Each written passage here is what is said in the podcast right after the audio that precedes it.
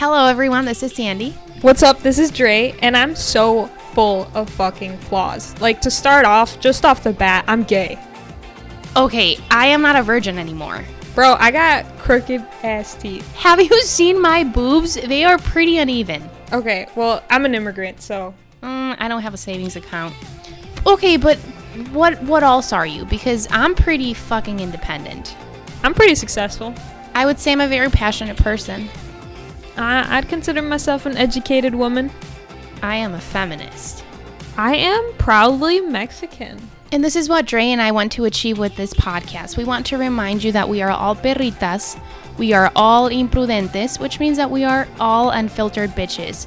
Because the traits that society has identified as flaws are simply part of your identity. We want to create a safe space for you to feel included, respected, and heard.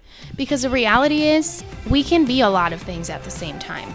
So if you want to be part of this community of unfiltered bitches or perritas imprudentes, please tune in every Tuesday. We're going to be uploading episodes at Apple Podcasts and Spotify Podcasts under Las Perritas Imprudentes.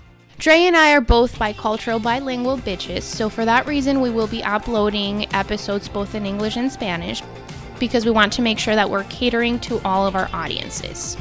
Don't forget to follow us on social media as Las Perritas Imprudentes on Instagram and Facebook.